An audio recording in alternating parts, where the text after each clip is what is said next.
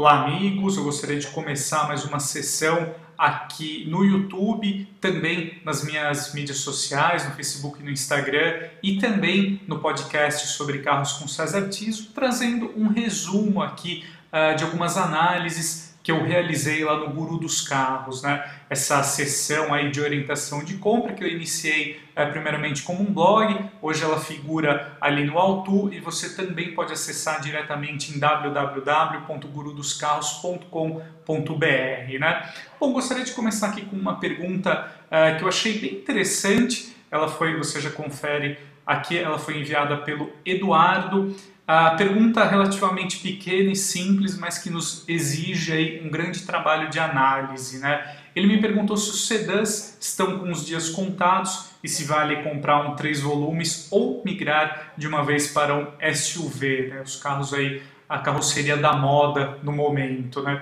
Bom, a minha resposta para o Eduardo, de uma maneira resumida, convido você a acessar lá o site também para que você confira na íntegra.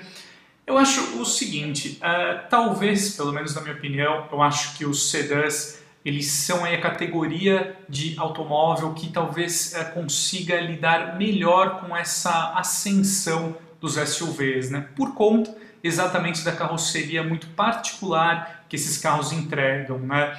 Uh, são modelos aí mais orientados para, às vezes, até para entregar um comportamento dinâmico melhor em relação ao SUV, e eles também são carros muito racionais. Né? Se a gente fizer uma análise em diferentes segmentos, se a gente comparar um sedã compacto com um SUV compacto, ou um sedã médio com um SUV médio, os sedãs eles sempre vão levar vantagens do ponto de vista do custo-benefício. Né? Então, geralmente, eles entregam uh, um nível de equipamentos melhor por um custo mais acessível. Né? Um bom exemplo, por exemplo, se a gente pegar, por exemplo, o Corolla e o Corolla Cross. Né?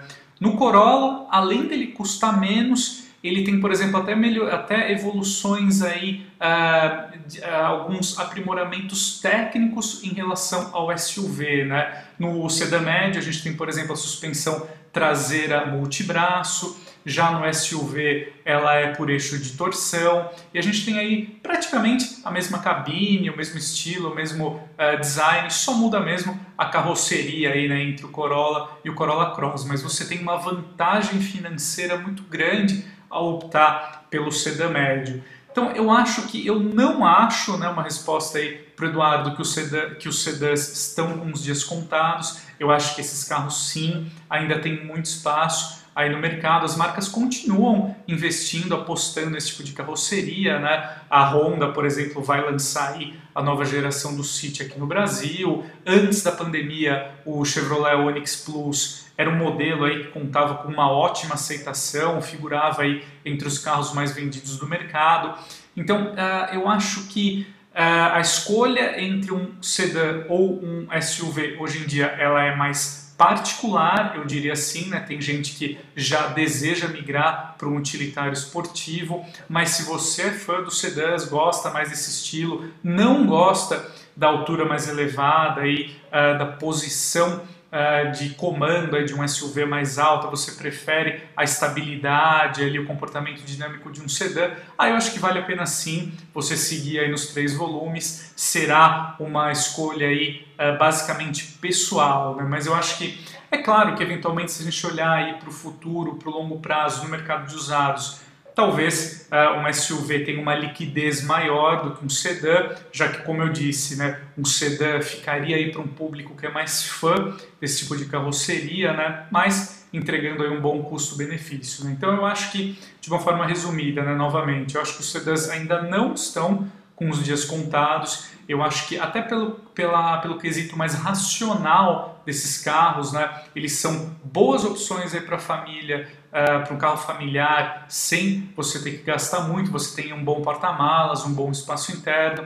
Então, uh, também por conta desse apelo mais racional, do ponto de vista de custo-benefício, eu acho que eles seguirão ainda uh, firmes aí como boas opções, principalmente em mercados emergentes, como é o caso aqui do Brasil. Né?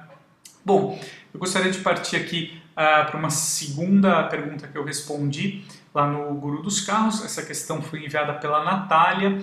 Eu achei interessante também que ela nos permite abordar aí o Citroën C4 Cactus, um carro que às vezes a gente não fala muito, mas que traz uma proposta muito interessante, em especial nessa configuração aqui que a Natália comentou, né? a Shine Pack.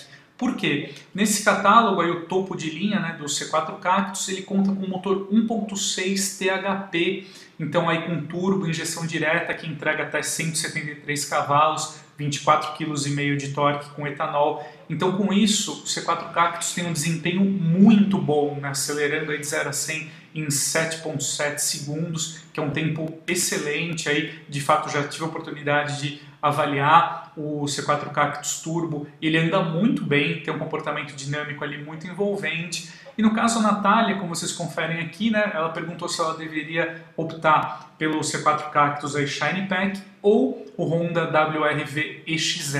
Né? Então a gente comparando aí os dois modelos nos seus respectivos catálogos topo de linha. Bom, minha resposta para a Natália, ela perguntou até para que a análise levasse em conta o custo-benefício. Uh, de uma forma resumida, eu apontei para a Natália o C4 Cactus como a melhor opção.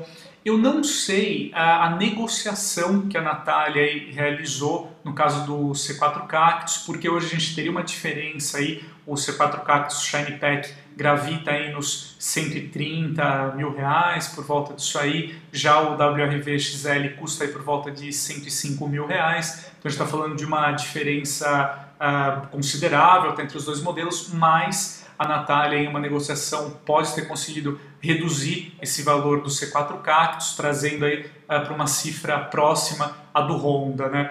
Em linhas gerais, eu acho que é bem mais interessante optar pelo C4 Cactus nessa aí em comparação com o WRV XL, é, em especial não só por conta do desempenho, né, do conjunto mecânico, mas também pelo nível de equipamentos. Né? Por quê? No C4 Cactus topo de linha, a gente já tem até alguns assistentes de condução, né? então, portanto, aí um nível de tecnologia superior em relação ao Honda. No caso do, do, C4 Cactus, a gente tem aí o alerta de colisão com frenagem autônoma e também o aviso de saída involuntária de faixa. Fora isso, nos dois modelos a gente encontra aí seis airbags, revestimento interno de couro, são aí carros bem completos, né? Uh, é claro que a favor do Honda a gente tem aí, como ele é um derivado do Fit, né, a gente tem um espaço interno muito bem resolvido, amplo, versátil. A gente, claro, tem a liquidez aí da Honda olhando para o futuro na hora da revenda, mas eu acho que se a gente analisar os produtos em si, é inegável que o C4 Cactus aí 1.6 turbo, né, então na configuração Shine Pack, entrega aí um, não só um custo-benefício, mas um conjunto de maneira geral mais interessante. Né? Bom, por fim, só para finalizar aqui o nosso resumo, uh, eu trago aqui uma pergunta interessante, ela foi enviada pelo Fábio, que ele me pediu uma sugestão de usado na faixa de 20 a 25 mil reais, confiável e com manutenção barata. Né? Eu achei interessante selecionar essa pergunta do Fábio aqui, porque muita gente, às vezes, uh, no mercado de usados, deseja um automóvel exatamente nessa faixa de preço, né? então entre 20 e 25 mil reais, talvez chegando até 30 mil reais. Uh, minha resposta para o Fábio, eu acho um carro bem interessante que ele poderia considerar é o Chevrolet Classic. Né? Então, uh, dentro desse intervalo aí de 20 a 25 mil reais, você já encontra unidades do Classic 2012 ou 2013 na versão LS, que já contava com ar-condicionado e direção hidráulica. Né? Eu acho bem interessante o Classic porque ele vai ao encontro aí das necessidades do, do Fábio. Né? Então, ele tem uma mecânica confiável, ele é um carro robusto e a sua manutenção é acessível. Né? O que eu acho ainda mais interessante no caso do Classic, se a gente for comparar com outros hatches compactos aí que a gente acha nessa faixa de preço também, o Chevrolet tem a vantagem de ser um sedã.